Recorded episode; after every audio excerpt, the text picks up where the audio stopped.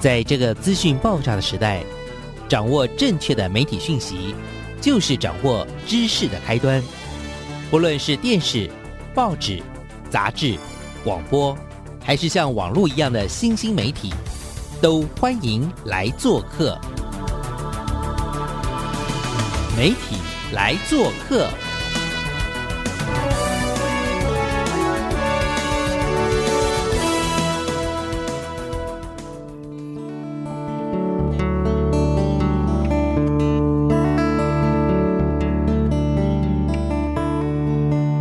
迎来到每个礼拜一的上午十点到十一点的媒体来做客，我是主持人小黄老师。各位空中的听众朋友，大家早安，很开心啊！我们又在早上跟所有听众朋友空中相会。每个礼拜呢，我们都希望透过礼拜一的上午的分享，我们有机会让大家可以认识台湾在媒体上面非常努力的一些好朋友们，或者一些比较真的有特色的一些人物故事哦。我们这礼拜呢，为大家想要介绍的是一个哇，即将要上映的这个。儿少的节目，那这个节目呢，我自己觉得很特殊的原因，听众朋友真的不能转台的原因是，我觉得台湾应该会在儿少的部分已经有非常多的努力，可是我不晓得大家有没有想过，孩子跟大海可能会有什么样的关系吗？那过去过去我们也听过，就是在教育现场有好多的呃各式各样的主题呀，包含什么性别平等啊。呃，人权啊，各式各样的环境教育啊，那这次我们要跟大家聊的呢，反而是海洋这件事情。海洋在孩子的生活当中，是真的是很可怕吗？还是它其实是一个非常非常浪漫的事情呢？到底海洋跟孩子之间的关系是什么呢？听这集的节目就知道喽。今天为大家邀请到的是我们的这个最新的、马上要推出的啊，《海洋日记》这个节目的。导演、制作人，以及呢很重要的孵育的妈妈，也是我们这个节目的老朋友小贝老师，请他们来到我们的节目现场哦，跟我们聊一聊这次这个马上要推出的，真的万众瞩目，光看他的那个剧照，就那个那个嘴巴就关不起来的哈。好，我们先请那个导演好了，制作人先聊，跟大家打招呼，聊聊天，先自我介绍一下。大家好，我是浩然。那我在《海洋日记》里面担任的是制作人兼导演兼摄影师兼打杂各种兼这样子。小贝老师，既然是呃，我刚刚说你是保姆，对不对？哈，然后人家说你是很重要的那个国之重臣，你要不要跟大家介绍？还是快速介绍一下电梯提案回来九十秒介绍一下富裕计划是什么？还有《海洋日记》跟富裕计划有什么关系？自我介绍，先自我介绍。我叫小贝，大家好，小贝 就是呃富邦文教基金会，他为了儿童产业的健全，然后就做了很多人才的富裕计划。呃，到今年第四年，浩然应该是第三年的时候进来的，然后第三年突然网罗了很多很资深、很优秀的呃制作人跟导演。我觉得这是我们儿童节目比较少见到的阵容。呃，通常我们儿少节目都是一些呃很有志向。很很有热情，功夫不怎么样，肝还很新鲜，对，肝还很新鲜，体重还蛮轻的，然后无风无浪那种无风无浪的人，对，可是看到这样子的制作，其实不管是现场听到 Pitch 的的伙伴，那当天当天 Pitch 好像现场有蛮多人，很多人都对这个节目印象很深刻。然后也是公司的主管们看到那个五分钟的 pilot，就是椅子都没坐，我就马上站起来 直奔总经理室。然后总经理也是屁股都没坐热，就马上开支票。没有了，开玩笑的。意思就是说，其实当你的呃团队、你的专业或你的想法呃到达某一定的高度的时候，其实大家都有听见，大家都有看见这样的呼唤了。嗯，好感人哦，哈。嗯，其实我觉得他们也是要选一个很耐磨的团队啊。万一如果就是选一个很新鲜的，然后磨两下，他们就可能会会承受不了这么大的压力。但我觉得我们多一个好处就是说，我们呃够老练的，所以那个脸皮够厚，这样。所以其实，在磨合的阶段的时候，其实就我们要可以挺得住，就是各方对我们的各种呃呼吁以及呵护的部分。嗯。但是这里我觉得还是要帮听众朋友真的还是要稍微介绍说明一下，因为其实富邦文教的这个。儿少节目的福育计划，其实它等于是一路上啦，今年应该是进行到第四届了嘛，哈。这次所这个呃推出的这个海洋日记呢，其实我觉得很特殊，是因为它跟公视合作起来，那这个又是充满为什么刚刚讲的，光那个照片就充满了生命力，是因为它其实好像那个海洋这件事情哦，就是我们常常会觉得，我刚刚我已经讲了，大部分人包括我自己，从小到大家人。长辈们听到海洋都会说：“哎，不要靠近海，觉得很危险。”可是为什么大家反而就是在这过程当中听到关于海跟孩子的故事的时候，会这么触动？我是一个讲求安全、哈舒适圈很稳定的人。可是看到海洋的这个主题的时候，我觉得为什么很多人看到他的不管是剧照或者是前导片哈，就会整个魂魄会被射走？其实我在想说，就是一个人面对一个比自己更大。比自己更雄伟、更壮丽、更深刻的事情的时候，其实你对他只有全然的臣服。然后你看到小孩子在浪上面的姿态，或者在海里头那种优美的感觉，你就会觉得啊，这是好像是我们应该要活出来的姿态，我们可以有的姿态。在对一个海洋国家来说，其实我觉得不晓得这就是影像的魔力。所以浩然你要不要也帮听众朋友稍微话说从头一下？就是你知道我们在儿少这个场域里面、呼吁里面看到你的。名字的时候，其实是又惊又喜又开心。你你理解我们那种心情吗？其实我一开始来报富裕计划的时候，其实没有什么太多的期待。我只是觉得，就我讲一下我的立场好了。因为我之前帮另外一位也是富裕委员的黑糖导演呢担任摄影师。那其实我合作过非常多的摄影师，但是因为在富裕计划之前，刚好在呃拍摄他的《男人与他的海》这一部纪录片。那其实我在一个东家的海域里面的时候，想到这个点子，因为在东家群岛有非常多的鲸豚在那边，呃呃生育下一代，所以其实很容易观察到妈妈带小孩，就是俗称的母子对。那你在面对一个像捷运车厢这么大的生命的时候，在你的眼前出来，你以前都只有在图鉴上面，只有在。呃，可能电视频道上面观察过这样子大的生生命体，可是当它在你的眼前出现的时候，你不得不相信有神呢。其实没有那么宗教性，可是你看到这个东西的时候，你会觉得说有一个比你更大的事情在召唤你。然后我回来之后就哎整理稍微沉淀了一下，我就想想出了这个计划。那我觉得各位看到我可能会觉得说，就是可能看到我在名单的会想说。他来干嘛？就是说，还有还有没小孩是吧？还是说外面其实还有没小孩？还是其实他外面已经有很多个了？没有啦，没有。其实我那时候准备很多一个问题，就是说你有没有小孩？你为什么要来拍儿童节目？然后我就想说啊，我之前在拍诗人啊，为什么大家不会问说你又不写诗？为什么你在拍诗人？对，所以其实我觉得他是有一个呃，对纪录片有一个共同的关怀，就是说今今天不管你的对象是人，他是诗人，他是艺术家，他是。老人他是年轻人，他是小孩，我觉得其实都有某种共性啦，所以我觉得，哎，是一个对我来说是一个转折，也是一个转折，心态上的，所以是从摄影师转到导演的一个跳跃吧。其实我也是挑战啦，嗯，我觉得任何形状的童年都值得被大海拥抱一次，所以我开始了这个海洋日记的计划，它包含了海的创造、海的挑战跟海的疗愈。所以希望大家都可以一起来看这个花费了两年非常多的心血跟非常多潜水而制作出来的节目。想要用《海洋日记》献给每一个人心中都有一片海洋的孩子。哦，这个我刚刚听到这句，好像快要坐不住，又想要站起来的感觉。小贝，我们第一次我记得真的是在看那个计划的时候，好像看到了一个很资深的摄影，然后他又很擅长于海洋这个议题。你有印象我们那时候为什么那么兴奋吗？就像刚刚浩然导演也有讲，其实人在海洋面前就会不自觉的整个整个身心灵会跟他想要做一个交流。然后孩子这么小，状态这么的，我们来想状态这么的轻，这么的薄，这么的弱。然后他投身在这个大海里头，他站在浪上的样子，或者说他一个人在风帆的船上坐十多个小时，我觉得一个我们想象中的孩子。面对几乎是未知的壮丽、危险、华丽也好，我觉得那个的冲击其实是大的。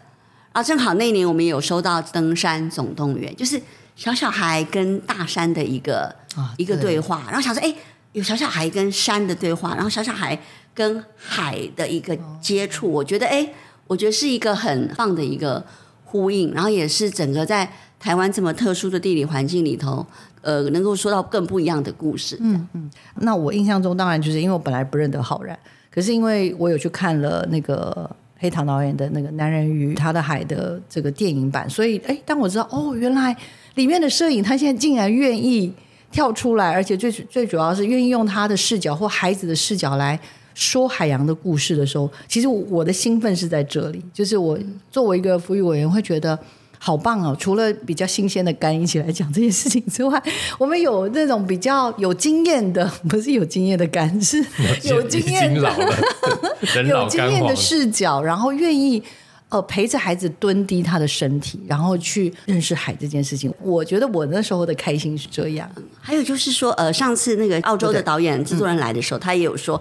呃，他可能跟台湾一样，在儿少的产业上，他没有非常的专业，就是没有。很多专业的团团队只做儿少节目，可是他们就很乐于跟好的呃戏剧导演、好的纪录片导演，哎，你可不可以也贡献你你你的时间、你的专业的一部分给儿少？我觉得这是一个相对起来比较呃比较可达成的，因为在台湾这样状况，你要有坚实的二十个、三十个很坚实的儿少团队，有一点点困难，好，因为整个的产业没办法支撑，可是。像浩然导演这样，或者是有一些其他的导演，像上个礼拜你访问的中原大餐也是一样，就是哎，如果有一些专业的导演或专业的团队愿意把他们的经验跟学习也给儿少分享的话，我觉得好像也是我们这群富裕委员里头。潜意识里头很渴望的，对对，而且最主要是那个提案会的时候，哇！因为我们原来只有看计划书，可是提案会的时候我看到那影像的时候，我就 我我就完全可以理解为什么那个节目部经理啊或者总经理那种赶想要赶快把支票开给你的意思，就是他很担心你跑掉不认账。我希望他现在还是这种感觉，因为我我们现在在讲到我们委员的心声哦，因为你平常应该听不太到我们讲真心话，我们只有利用节目，我那时候都问不到啊，我就说想说。哎，为什么要选我们什么？因为我们想要知道说看点是什么，然后我们可以按照这个去调整。是。那深挖之后才发现，其实富邦文教基金会跟公共电视儿少部他们的整个标准之高之严苛，可以这样说吗？知道就不要答应。没有，但我觉得这是一个好事，因为其实像富邦文教基金会，他们其实搜罗了世界上最优秀的儿童节目，他们都把他们收购，让大家可以欣赏嘛。那其实他们的品味不知不觉。被养的非常高，树立了非常高、难以企及的标准，所以我觉得，其实，在一开始磨合的时候，真的非常痛苦。但是，我觉得这个痛苦并不是不好的痛苦，而它其实是，其实我觉得我跟这些小孩子一样，都是重新学习、重新认识一次大海。那不只是呃，怎么样降低就是身物理上的身高，另外还有就是说，真的你要从他的视角出发，真的要去看见。孩子这件事情其实是真的需要练习的。那我真的很高兴，这两个大的监制愿意给我们小团队这样子的机会去做这样子的磨合。有一些甚至来来回回改了二三十个版吧，所以其实真的是不容易的一个制作的过程。但是我其实觉得很很开心的点是说，透过这样的反复磨合，去达到一个希望。监制方，或者是就是从公共电视角度，或者是复方角度，都可以去真的去观察到，说其实台湾的孩子们也有这么亲近海的这个面相。其实我常常给一些不同的人看的时候，他们都会很惊讶，说这是台湾吗？这是台湾的小孩吗？然后台湾也有人在玩这样子的，比如说风帆，或者是呃乐观帆船 OP。那以台湾的小孩也自由潜水，就其实这个在。一般人的呃视野里面，他们会觉得说这个很不可思议，很像国外的事情。但我觉得这一次机会真的有一个可以去好好梳理一次，说台湾的不管是小孩，或者是说培养这些小孩的这些大人，他们跟他们这一个所处的环境，我们的国家对于海这么近的这一个，可以去梳理一下这个距离感，然后可以去找出来说，即使你。呃，现在的青海的技巧不太好，但是其实你也有很多小朋友跟你一样，也是从呃装着臂圈开始游泳，也不是说所有人都会像像比如说新平，就是直接可以开个帆船出去。其实我觉得，为什么叫做任何形状的童年都值得被大海拥抱？因为其实我们不单只是要讲就是优秀的，就是很熟练的这些少男少女，其实也要讲一些有点笨拙，甚至是有一些。有一点害怕、畏惧海的这些孩子，他们反而其实更是我想要讲的，这就是这就想要让大家看到，就是说，其实他们也是从这样子开始，然后用他们的方式去亲近海洋。所以，其实海的门槛并不是像大家想象的如此的危险，或者是门槛没有大家想象的这么高。它其实是可以从一个很简单，就是去海边游泳开始，然后去熟悉它，然后去了解它，然后不要害怕它。所以，其实这一个节目说是要献给心中有海的孩子，就是因为认为你。只要你心中有这个海，你都可以用你的方式去靠近它，然后它一定会回应你的呼唤。这次的海洋日记里面，因为他讲的就是呃孩子跟海洋之间的开心的玩耍，有的是挑战，有的是陪伴，有的是，但是他他好像把它分成三个大的系列，对不对？嗯，也就是说，看来孩子跟海洋可以有各式各样的关系的存在，我觉得还蛮妙的。作为编辑，我本来想说，大家要看的当然就是站在浪上，我赢了；深潜海底，我又赢了。我觉得大家比较容易把海视作挑战啊。可是因为当团队跟孩子跟海相处的时间够久够真的时候，就会发现其实好像不是这样子很简单的命题。我记得很久很久以前我们讲过一个故事，可是最后这个东西没有拍，可是我永远都会记得。就是好像在外岛某个马祖的一个小小岛上，那个小孩子就是跳港啊，每天都跳港跳港跳港，你会觉得说跳港勇敢呐，可是不是，其实就是海洋，其实来对他来说是一个困境，很少传来，很少传走，他们班上的同学可能比村子里的猫还要少。我的意思就是说，海对小孩子来说，会对大人来说，其实是。复杂的，我们都太习惯那种老人与海，有没有？就就是征服啊，征服啊。可是不是，它也是一个慰藉。很多孩子，比如说借由海洋，他得到力量，他交到海里面的朋友。另外，海也是他的一个创造力的来源。我们不是看过很多小美人鱼的故事吗？海是有很多自己创造力的来源。所以，所以海它的那个面貌，真的比我们。比我这个想象的很肤浅的编辑觉得，哎，就是战胜啊，当然不是这样嘛，对不对？所以这就是好，我我觉得就是因为这个团队还有这参与的这个八个孩子跟跟海中间的关系，其实是呃复杂深刻的，甚至导演有说有一个在绿岛的女生。绿岛哎，不会游泳哎，妈妈说小琉球小这个小琉球，对不起，小琉球，然后他就说不要去，不要去，很危险，就跟我妈妈跟我讲的一样。所以我的意思就是说，海对很多人来说，其实意义是很不一样的。孩子跟他产生的连接，其实也很不一样。这就是我们会在这个八集节目里头看到的。但是导演很酷的是他。倒是想要用三 C，就把《海洋日记》呢，这个把孩子跟海洋的关系呢，用三 C 这个东西来去做一个延伸，做一个分析。到底导演的三 C 是什么？最近跟公共电视的宣传活动啊，我们去了那个宜兰的放出大能力，然后见到了人山人海的家长。那我觉得他们其实面对一个，就第一线接触这些孩子之后，我的观察是，他们的最大敌人其实是所谓电子的三 C 产品。那其实我就在想说，哎，我在思考海洋日记的时候，我们在竞争的其实是小孩子的注意力，因为你其实是必须要透过手机，你有各种的，比如说呃，影音平台、交友软体等等，你有你其实要去跟他们竞争。但是你在海里的时候是没有讯号的，所以其实你在海里的时候，你就是先赢一步，因为你就把这些讯号截断。算你狠，对，开个玩笑。可是因为我觉得海的这个面向，我整理出来，我觉得有三个对我来说很重要的意义。第一个 C 呢是 create，因为其实所有的生命的来源都是来自于大海。那我们其实人好像忘记这件事情了，因为我们离它好远哦。可是这些小朋友，你在看到他们在海边玩的时候，他们会自己发明游戏。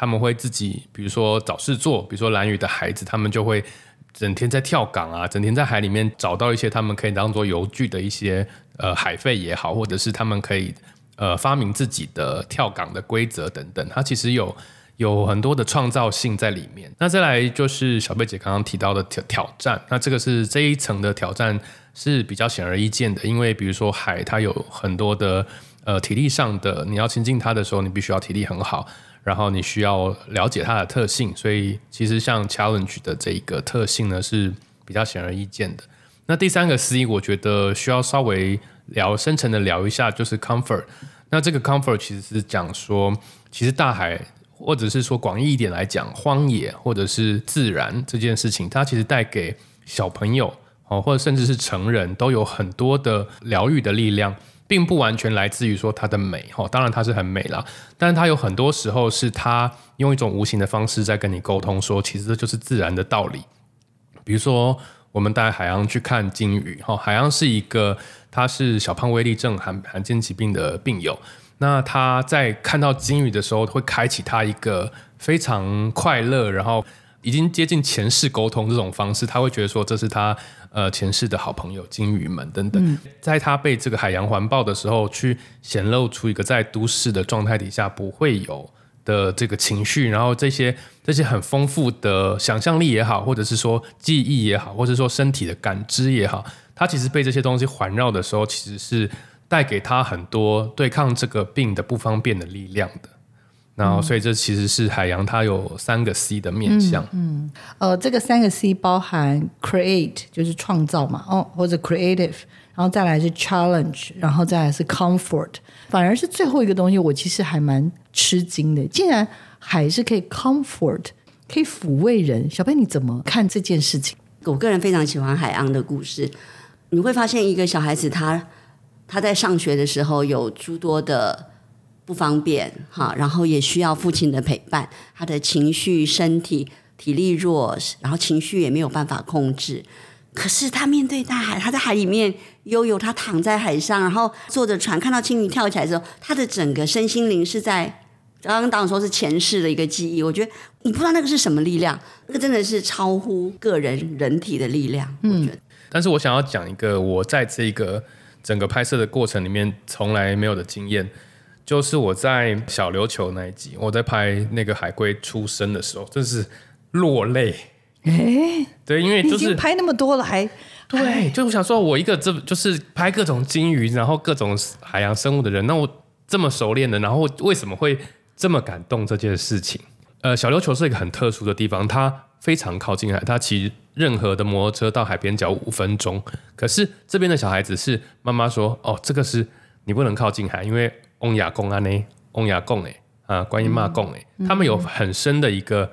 他们对于这件事情的害怕跟畏惧，那其实这个呃畏惧是起来有字，因为自古以来，其实以前科技没有那么发达的时候，很可能大海会吞噬他们家人的生命等等。但是其实到了现在，我们其实有更多的方式去了解海，去亲近海。这两个孩子呢，就是在被父母严格管教的情况下，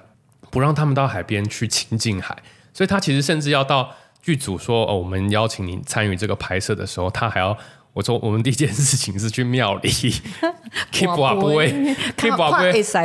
看观音妈说愿不愿意让让这两个孩子下海跟我们拍摄这样子。你可以想象他们对于海又喜欢又害怕，非常动人的一个情感。他们两个完全不会游泳，游超烂。然后结果其中一个小孩就说：“我游的比另外一个小孩还烂，我至少要比他好。”但他们两个最后都是一副快要淹死的样子，就说：“呃，导演，我这个我这个我我踩不到踩不到地。”然后我就说：“你就是坐下来，你的屁股就碰到海了。”他说：“哦，我我快要淹死了。”然后就是把他们两个拎起来，这样是这样子的情况下在拍摄这一集的。然后有一天，我们瞧到了一个一个非常特殊的场景，我们找到了。呃，小海龟爬行回大海的这个场面，你看到那个那个生物，它一出来的时候，它就知道要往大海去，理所当然嘛，就是它就知道要往这里走。嗯，因为我在看这个的时候，好像又有点故进到故事里面的原因，是因为呃，我们的小导演看见家乡有呃有一组小导演就是小琉球的孩子，嗯，所以我才知道，以前他们就有告诉我说，小琉球有三多。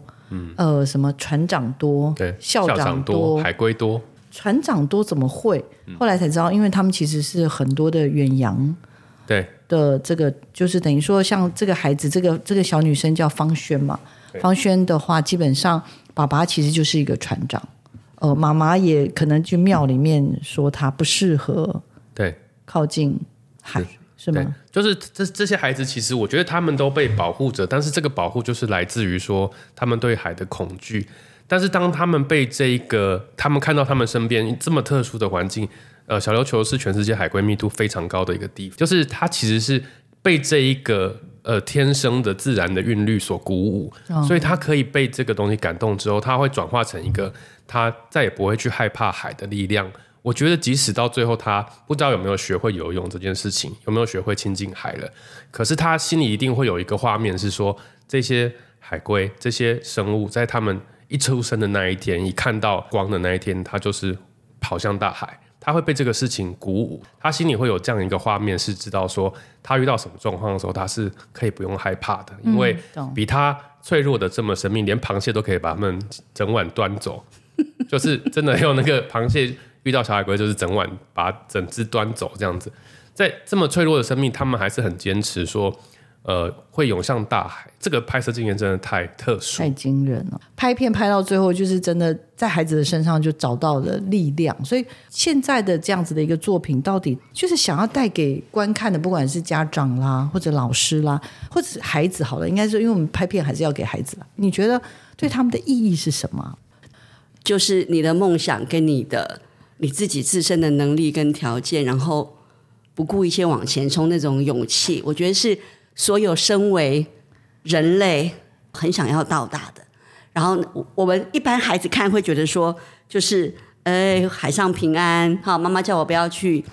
游泳，可是我可以试试看，连连小海龟都这么勇敢哦。我觉得一般小朋友大概是这样子的，能够收到这样的程度。可是对于创作者来说，他可能在呃很多的惊涛骇浪之中，觉得一个比你小那么多的身躯都可以把你整晚都扛走，可是。你还是只有前进意图嘛，对不对？嗯，有的时候可能在这个孩子的身上，或这个海龟的身上，可能看见的不是只是这个孩子跟大海的关系，可能某种程度导演也看见了自己，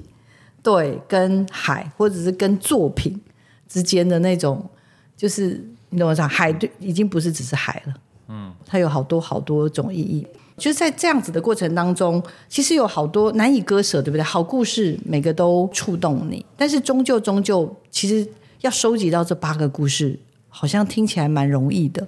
但是事实上听说很辛苦，对不对？要不要告诉我们最辛苦的部分是什么？我们的小孩其实跟大家习惯的，就是说用填调而来的这种方式比较不太一样。我通常心中会有一个 key frame，就是关键影格，就是我心中有一个这样子的画面。就比如说，像卢卡那集，可能是先看到有一个小孩他在面对一个巨浪，然后也有可能是，比如说你看到很模糊的深海里面有小小的美人鱼，你会先浮现一个 key frame，然后你会再慢慢的去找这样的小孩。那很多时候就是其实就是在海边找的，就是其实也没有大家想那么那么复杂，就是海边的小孩，你当然就是去海边找。这样的小孩会一个带一个来，所以其实你找到这个你心中的 key frame 之后，我就觉得说，这个小孩他有符合这一个 key frame 带给我的形象的样子，他可能后面就有一个故事。嗯，但是这样的直觉不一定完全准确，有时候就会捞到没故事的小孩，就要想尽办法，就是把他的故事说的动人。所以，就是我的意思说，那你捞故事的时候，比如说最后出来的大概有十八个故事，大概有十到十二位，十十到十二位。对，但是你的。前面准备一个拉一个，一个拉一个，有拉到十五到二十个孩子吗？其实很抱歉的说，是真的没有，就是大家都大家都跟我说。哎，你知道是准备到多少个小孩的时候，你才有把握去提这个案子？然后我就想说，我前一天有人在皱眉头，我我前一天还想放弃。我是前一天在拍周周哥周妹，我们在澎湖的时候，他在嚎啕大哭。我就想说，这计划还要不要做？啊？就是富裕计划的前一天。你说澎湖那个孩子啊？周哥周妹啊，然后周妹大概我们应该是排序在第三，就是叫做周哥周哥妹奇幻冒险。嗯，但是就是他们反而是很天使的小孩，就是说。我们出班次数平均大概二十多啦，就是每一集大概二十个班。二十个班是多少天？请你换算成一般一般人正常你可以理解大概就是二十天左右。因为我们我们一个班是八小时，所以我们不太小孩子你不会拍超过八小时，所以就是大概是可以理解是二十天拍一集这样子。那像周哥周妹其实是只有拍了三天，那反而是他是很天使的小孩，就是一开始让我们很害怕的那个小孩，他其实到最后其实是很天使。嗯，那有一些也不是恶魔，但是就是有一些比较磨人的小孩，我们可能拍了。听说到现在都还在努力中，对不对？现在还有一集还在挑战中，真的。然后大概像帆船，好像四五十趟等等，所以其实是挖出来。刚刚那个海龟的那个叫什么海昂，是不是？海昂是小胖威力的，海昂也没有很多天，海昂大概三四天这样子吧。对，所以过程中有的时候以为要触礁了，但没想到，哎，后面又轻舟已过万重山。那有的以为真的不好说，这应该不会很难吧？没怎么搞？听说刚刚还讲说，上次去听的故事跟这次去许的愿就不一样。完了，那 对，就就很多小，因为小孩子在一个变化很剧烈的阶段，所以其实你在拍他们的时候，你会看到他们成长。那这些成长有时候是好事，有时候对我们来说是，哎，你上个礼拜跟我们讲的这个志愿好像有点变化。怎么上个礼拜说要当棒球选手，现在要当 要当怪手的司机这样子？所以就是他们的漂浮，有时候对我们来说是好事，有时候对我们来说是有些痛苦。刚刚小贝跟我其实第一次看到你提案的时候就很开心，是因为你当时有拍过甚至电影级的作品，所以来处理这种小孩子的问题肯定手到擒来吧。但是我相信这中间应该有一个相当大的落差，要不要来跟我们听众朋友分享一下好不好？嗯，我觉得其实从一个电影摄影师的角度，就是你你习惯有很多人可以使唤，然后你可能比如说你的摄影组可能有五个人，然后灯光组有五个人，然后你可能就是。整组可能上百人，这样你去调度，那跟你一个可能只有三五个人的小组、小 team 的操作，其实那个身段的转换是要很很不一样的。因为你就是说，你你在追求这些，比如说呃摄影的技术啊，或者是说这些你觉你以前很习惯，比如说很我们讲 refine，就是很呃雕刻的工整的哈，这些打光的技巧，其实在现场对你来说都是障碍。因为你必须要很临时、机动的去捕捉这些小孩子的瞬间，所以其实自己在对技术上的呃磨练，一方面就是比较内化，就是我必须要把我的手跟我的相机变成是几乎是不存在的，我甚至就是连系统的配置都有调整，就是说都没有在追求说拿多厉害的机器什么，反而是一个速度快的、反应快的，然后不会。干扰我跟小孩子的沟通工作的机器，去这样子用这样子的心态去接近小孩，因为我觉得童年没有办法排练，你没有办法说，哎，你刚刚那个讲那个话再讲一次什么的，或者是说你你你没有办法说刚才那个反应你再做一次，那个就是一看就会觉得很 C 很 C。那所以有时候真的抓到这个瞬间的时候，比如说可能比如说爱妃掉牙的时候，或者是。谁谁谁又又有什么反应的时候，其实你你会很开心，因为你会觉得说，哎，上天又送你一个事件，或者是上天又给你一个一座桥，把你的故事接起来。所以其实一方面是有点像纪录片的拍法，可是我们又必须面对节目的 format 以及时间预算的压力。所以其实你在临场的反应跟你的身段的调整上，其实真的都要符合 for kids，然后不是 about kids 这样子。你你真的是要。从他们的角度去想，说如果我是小孩，我现在面临的这个情况，下一步你要做什么事情，你才有可能去预判说他接下来的事情，你才有可能拍得到。我觉得做儿童节目其实最妙的就是这个，尤其是纪实类，就是它不是你在脑海中天马行空想的故事，你要根据那个状况，就像刚刚浩然讲，老天赏不赏你冲浪的时候他受伤了，老天赏不赏你他在帆船比赛的时候。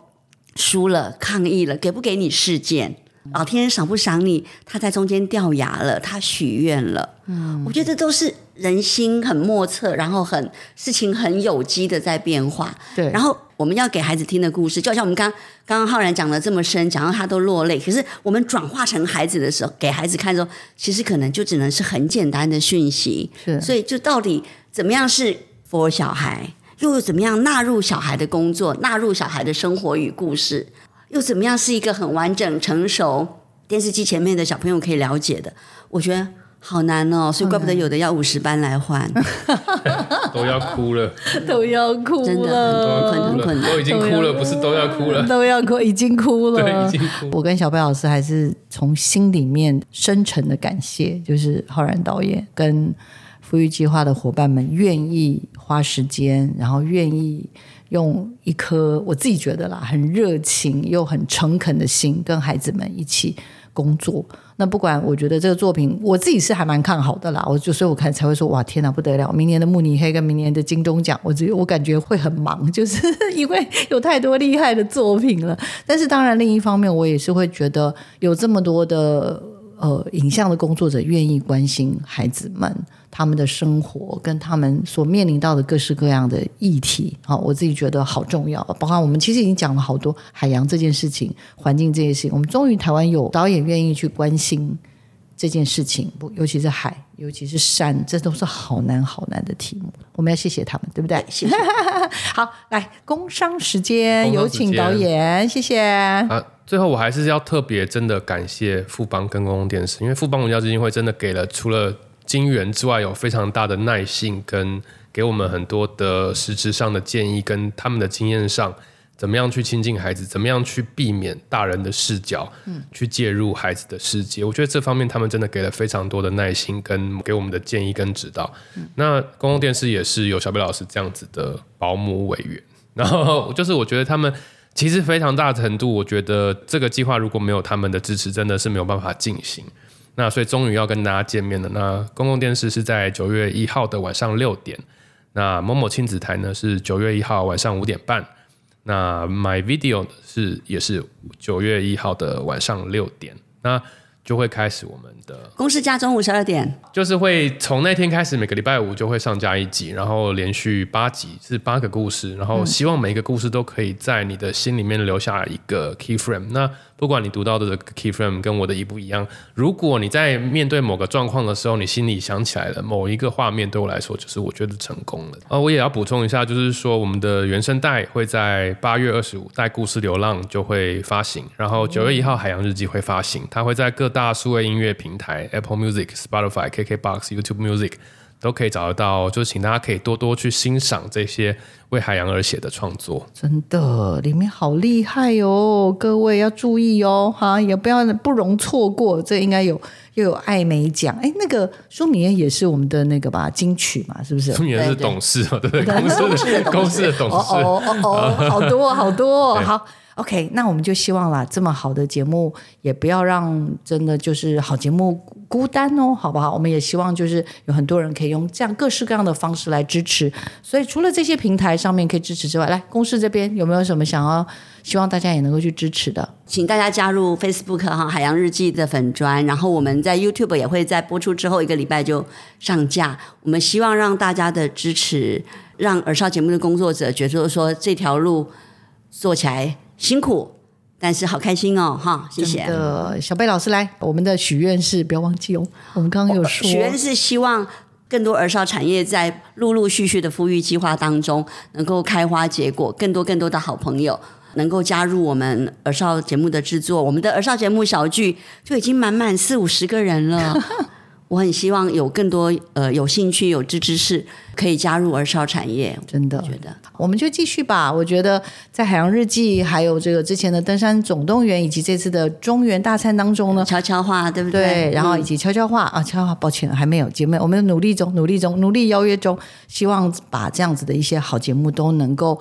推到教育现场，也让家长跟老师也了解台湾的自制节目真的也非常有品质，非常值得观看哦。这个礼拜呢，很开心我们有机会能够访问两位这个关心儿少节目的好朋友，也希望大家呢用实质的收看以及呢社群媒体的力量来支持这样的好节目哦。也祝福这个数位单曲呢能够成功，然后让更多人能够听到这个好节目。我们再次谢谢浩然，谢谢我们的小贝老师，谢谢老师，谢谢，谢谢副育委员，谢谢谢谢保姆，拜拜。